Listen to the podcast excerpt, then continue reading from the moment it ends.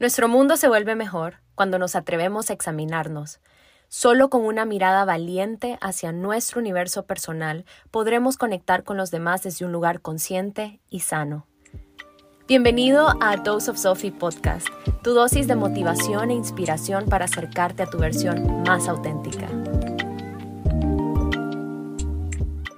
Hola, bienvenidos a una semana más de A Dose of Sophie yo soy Sophie y hoy vamos a hablar sobre el dinero, sobre las creencias, bueno, algunas, porque no nos va a dar chance de hablar de todas, pero sobre algunas de las creencias que tenemos alrededor del dinero y cómo éstas afectan nuestra salud mental por la manera que creemos que el dinero condiciona quiénes somos o quiénes podemos llegar a ser. ¿Ok? Entonces vamos a iniciar este episodio con un ejemplo. Quiero que nos imaginemos que estamos visitando un hotel de lujo, un hotel cinco estrellas. Pensemos en estos hoteles eh, de lujo que vienen de generación en generación, un hotel de renombre, que tienen estos candelabros espectaculares, gigantes. Y cuando vamos saliendo del hotel, vemos a una pareja que se está bajando de un Maserati y traen consigo bolsas de distintas marcas de lujo. O sea, esta pareja parece que se fue shopping, ¿verdad? Entonces vienen de regreso al hotel y tienen consigo bolsas de Louis Vuitton, Chanel, Prada, Dior, Rolex, Cartier. ¿Qué es lo primero que pensamos cuando vemos a esta pareja? Lo primero que pensaríamos es que tiene mucho dinero, ¿cierto? Pero aparte de eso, si nos vamos más allá, probablemente pensaríamos que han tenido una vida fácil, que son materialistas, que son creídos, que quizás son arrogantes, que son personas que les falta humildad o sencillez y ven que toda esta serie de características que les estamos atribuyendo a ellos tienen como este tinte negativo, ¿no? O sea, al suave estamos diciendo que puede que no sean buenas personas. Y todo porque parece que tienen dinero. O sea, el que tengan dinero los está convirtiendo en personas con características no deseables, digamos. Y esto es como súper curioso porque en general Creo que todos soñamos con tener dinero. O sea, creo que la necesidad económica es uno de los pain points generales que tenemos todos los seres humanos y sin importar el estrato social al que pertenezcamos o al estatus económico que podamos tener, porque las personas ricas, digamos, también quieren tener más dinero, ¿sí? Las personas millonarias quieren seguir creciendo su imperio. Entonces, todos, sin importar, tenemos este pain point de quiero más, quiero tener más dinero, ¿ok? Y es chistoso porque todos soñamos con tener más dinero, con estar tranquilos en ese aspecto económico, ¿no? O sea, de no preocuparnos de cómo voy a pagar estas cuentas y demás, o cómo voy a llegar a fin de mes, pero al mismo tiempo, muchas veces de forma inconsciente, me atrevería a decir, no queremos tener dinero o nos saboteamos o nos metemos ahí el pie, ¿verdad? Para no tener dinero, quizás por el miedo a convertirnos en este tipo de personas. No quiero ser materialista, no quiero ser superficial, no quiero ser creído, no quiero ser una mala persona.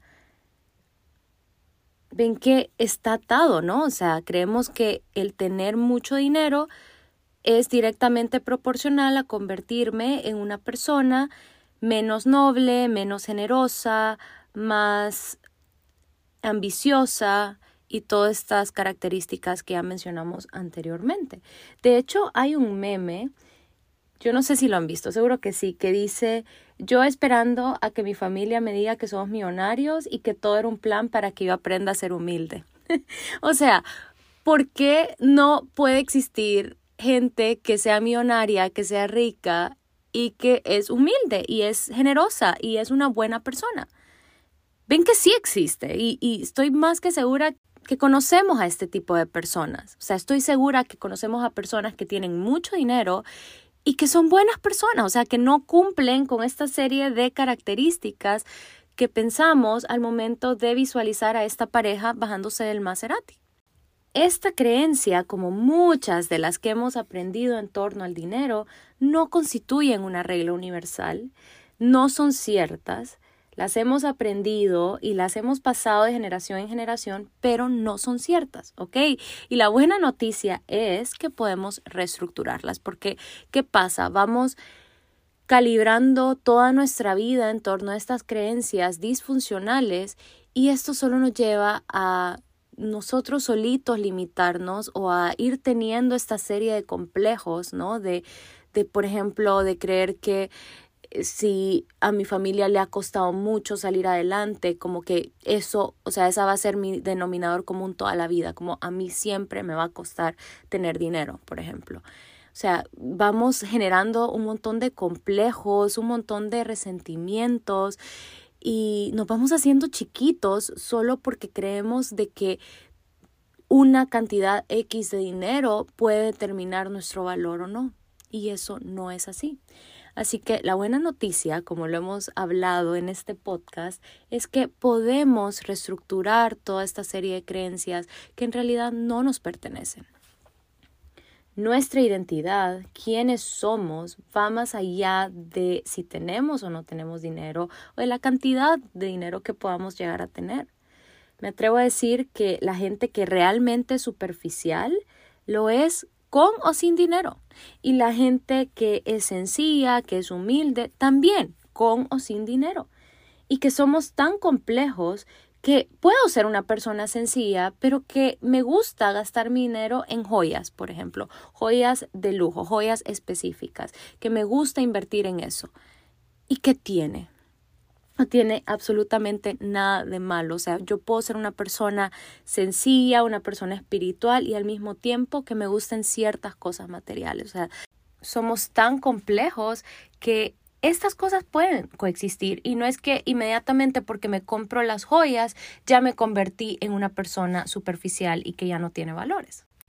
Es ilógico pensar que una cantidad de dinero mágicamente va a cambiar toda mi estructura de personalidad y mis valores. Y ojo, aquí con valores, bueno, y todo lo que he mencionado, valores, no me refiero específicamente a valores morales, sino a lo que le otorgamos valor en nuestra vida. Por ejemplo, hay gente que le otorga valor a las cosas materiales, hay gente que le otorga valor a ciertas cosas materiales, como puede que para mí sean más valiosas puede que para mí sean más valiosas las joyas, puede que para otras personas sean más valiosas las carteras, puede que para otras personas sean valiosas las casas, puede que para otras personas tenga un interés especial en los carros. Sí, van viendo toda la complejidad y todos los tintes de gris que vamos encontrando cuando se trata del dinero y estas creencias.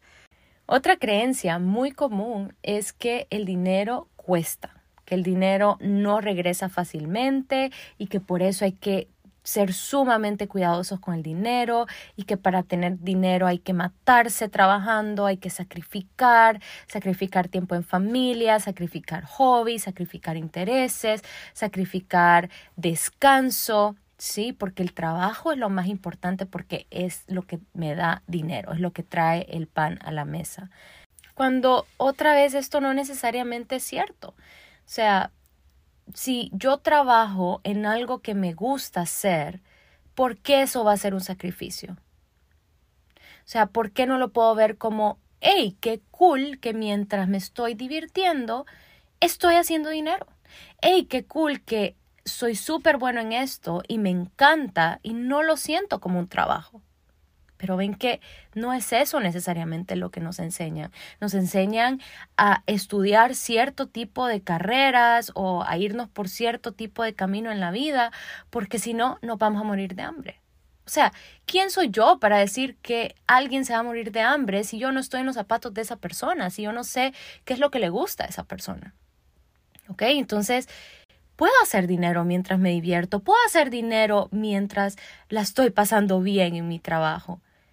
Puedo eventualmente invertir en un bien inmueble, por ejemplo, irme de vacaciones con mi familia y ese apartamento que compré lo tengo rentado y ven que ahí, mientras estoy de vacaciones con mi familia, estoy recibiendo dinero.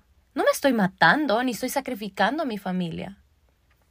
Claro, quizás para realizar esa inversión, ¿no? Necesito, necesito dinero, pero el punto es que ese dinero no va a venir más fácil si renuncio a mi vida en el intento de conseguirlo. Y algo que he aprendido es que el dinero siempre regresa. De una forma u otra, siempre regresa porque es algo que se está moviendo. O sea, el dinero no es estático, el dinero siempre se está transaccionando. O sea, miremoslo fuera de nuestros entornos. O sea, la gente va a comprar todos los días cosas, la gente va al súper, la gente va a poner gasolina, la gente compra comida, o sea, el dinero es una energía que constantemente se está transaccionando. Entonces, esto nos lleva a que para que el dinero se transaccione, yo lo tengo que mover. ¿ok? Y yo, esto no significa despilfarrarlo, pero sí lo tengo que invertir. Y aquí es cuando cambiamos de ver los gastos por inversiones. Y hacer ese cambio es un game changer porque te permite no solo ser más consciente de cómo utilizas tu dinero, pero también te permite tener más libertad al momento de hacer una compra. O sea, no te sentís culpable porque lo estás gastando, entre comillas. Y lo pongo entre comillas porque aquí es lo estoy invirtiendo. Y a veces una inversión puede ser algo tan sencillo como quiero comprarme esta taza, esta taza de 10 dólares. Puede que alguien me diga, ay no, ¿cómo vas a comprar una taza de 10 dólares y aquí hay una de 5? Ok, pero es que esta taza de 10 es la que me gusta. Esta taza de 10 es la que me va a ayudar a estar más inspirada para hacer mi trabajo de una mejor manera y eventualmente generar más dinero. ¿Me explico?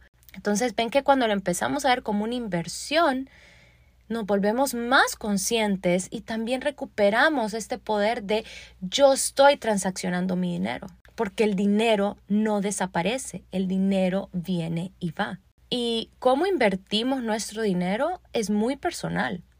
Por ejemplo, si tenemos mil dólares, habrá alguien que los invertirá en un par de zapatos y habrá otra persona que los invertirá en un curso.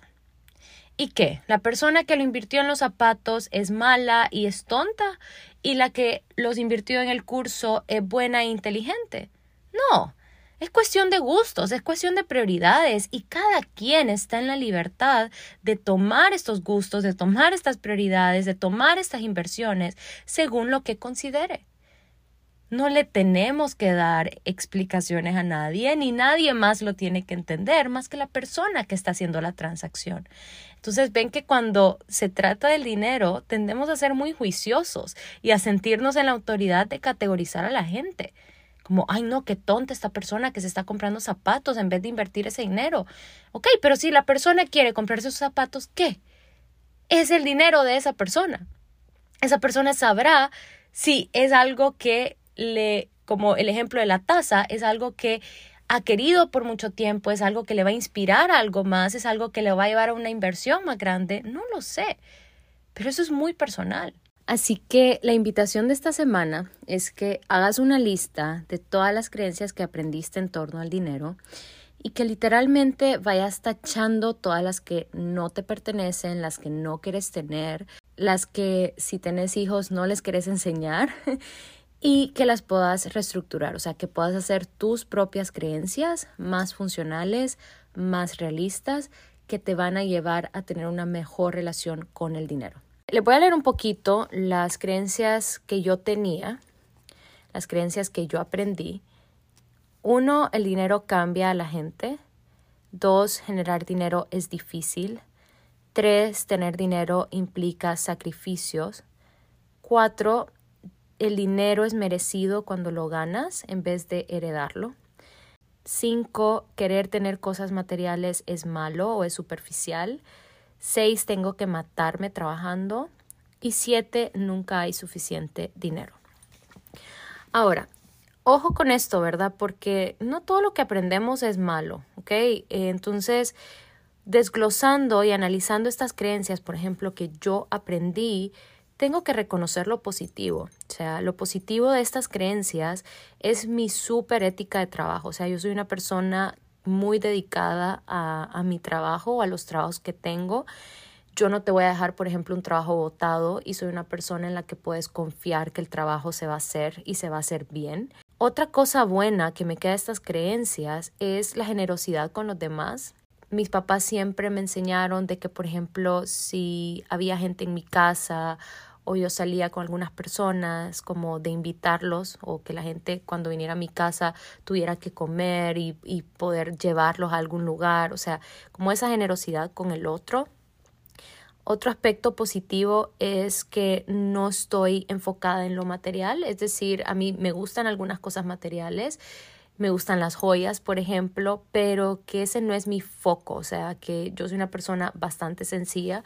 De hecho, ahorita que me mudé, dejé un montón de ropa en Honduras y hace unas semanas le dije a mi mamá y a mi hermana que regalaran toda mi ropa. O sea, que regalaran toda mi ropa y todos los zapatos que había dejado ahí porque en realidad si no me los traje y si no los he usado en estos meses, no los necesito, pues. Y aquí, si necesito otro tipo de zapatos, los puedo comprar acá. Entonces, sí soy como bien desapegada a las cosas materiales y eso en mi caso me parece algo muy bueno.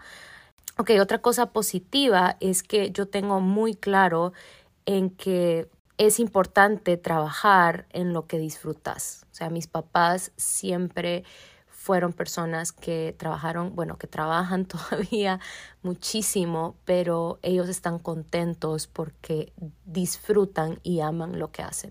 O sea, de verdad, de mis papás, esa es una de las cosas que más admiro porque ellos no sienten que su trabajo es trabajo, o sea, lo disfrutan tanto que se divierten mientras lo hacen. Entonces, eso también es algo positivo de estas creencias. Y otra cosa positiva es que ellos nos transmitieron muy fuerte a mí y a mis hermanos que las personas valen por quienes son y no por lo que tienen. Es decir, yo no me veo impresionada por una casa lujosa o un carro lujoso o por joyas deslumbrantes, a pesar de que las joyas me gusten un montón, yo me veo deslumbrada más por cómo sos como persona, por cómo tratas a los que te rodean, ¿sí? Y, y eso es algo muy bueno que también nos quedó de todas estas creencias. Entonces ven que es muy importante que cuando hagamos esta lista de creencias, no solo veamos lo malo, ¿no? Sino también veamos lo bueno, porque eso nos va a ayudar a generar estas nuevas creencias que queremos tener en nuestra vida. Entonces, en mi caso, las nuevas creencias es que el dinero siempre regresa, que el dinero está para disfrutarlo, que el dinero es abundante, así como la naturaleza es abundante, que el dinero está disponible, que yo soy capaz de generar dinero, que el dinero no te va a cambiar o no te va a definir, que puedes divertirte mientras haces dinero, que también se vale gastar tu dinero en lo que querés y disfrutar de tu esfuerzo y que en realidad todo lo que necesito ya lo tengo. Porque es cierto, o sea, y esto, lo, esto te, lo, te lo quiero dejar a ti también. Haz un escaneo rápido, todo lo que necesitas ya lo tenés. Es en serio, ya lo tenés. Cuando hablamos de necesidad, ¿ok? Aquí no estamos hablando de algo que quiero. O sea, si nos vamos a una necesidad en sí, todo lo que necesitamos ya lo tenemos, ya lo hemos conseguido y podríamos vivir con el bare minimum. Eso es algo que también nos conecta con esta energía de agradecimiento y de poder apreciar las cosas que ya tenemos en nuestra vida. Y eso es, el dinero definitivamente es importante, es una herramienta que nos da la libertad de elegir entre diferentes posibilidades y no es algo que me toca hacer porque ni modo, solo para esto me ajusta. Entonces, no vamos a minimizar la importancia que tiene el dinero, especialmente en países como Honduras, donde hay que pagar doble por todo, ¿verdad? Porque el gobierno, muchos de los recursos que tendríamos que tener no están disponibles. Pero el dinero no te define y no eres una persona más importante o más valiosa porque tenés dinero. No es cierto. Lo que nos define va mucho más allá de eso y como lo dije anteriormente, todas estas características negativas no son propias del dinero. Estas características ya están en la persona. O sea, Se dice que cuando una persona tiene poder o tiene dinero, demuestra quién es en realidad, pero me atrevo a decir que la persona ya era así. Lo que pasa es que esto como que se, se aumentó, ¿no? Así que sí, el dinero es algo que todos estamos queriendo en todo momento, pero se nos olvida disfrutarlo y se nos olvida que no tenemos que dejar nuestra vida en la línea por el dinero. Así que muchísimas gracias por acompañarme una semana más. Con este episodio cerramos la primera temporada del podcast, que estoy como en shock in a good way. O sea, estoy, estoy tan orgullosa de mí porque recuerdo estar en diciembre. Bueno, la idea del podcast la tengo desde mucho antes, como, como ya lo saben, creo que lo compartí en el primer episodio acá pero recuerdo también estar en diciembre buscando la música del intro y buscando cómo hacer el intro y buscando la plataforma y que cómo voy a grabar y no puedo creer que ahorita estoy cerrando ya la primera temporada. De verdad que este proyecto ustedes le han dado vida con sus escuchas, así que les agradezco de todo corazón que me hagan parte de su día a día y que me escuchen no saben lo que significa para mí y esto solo me motiva a seguir creciendo este proyecto. Yo ya tengo un outline de las primeras tres temporadas, entonces obviamente este outline ha cambiado un poco porque solo pretende ser una guía, pero con esto lo que les quiero decir es que ya tengo en mente la segunda y la tercera temporada, es decir, 20 episodios más, que ahorita que lo estoy escuchando se oye como un montón, pero miren, ya llevamos 10. Mil gracias por acompañarme. Espero que me sigan acompañando y cuéntenme qué tal, cuéntenme qué les pareció este episodio. Nos vemos en la siguiente temporada. Bye.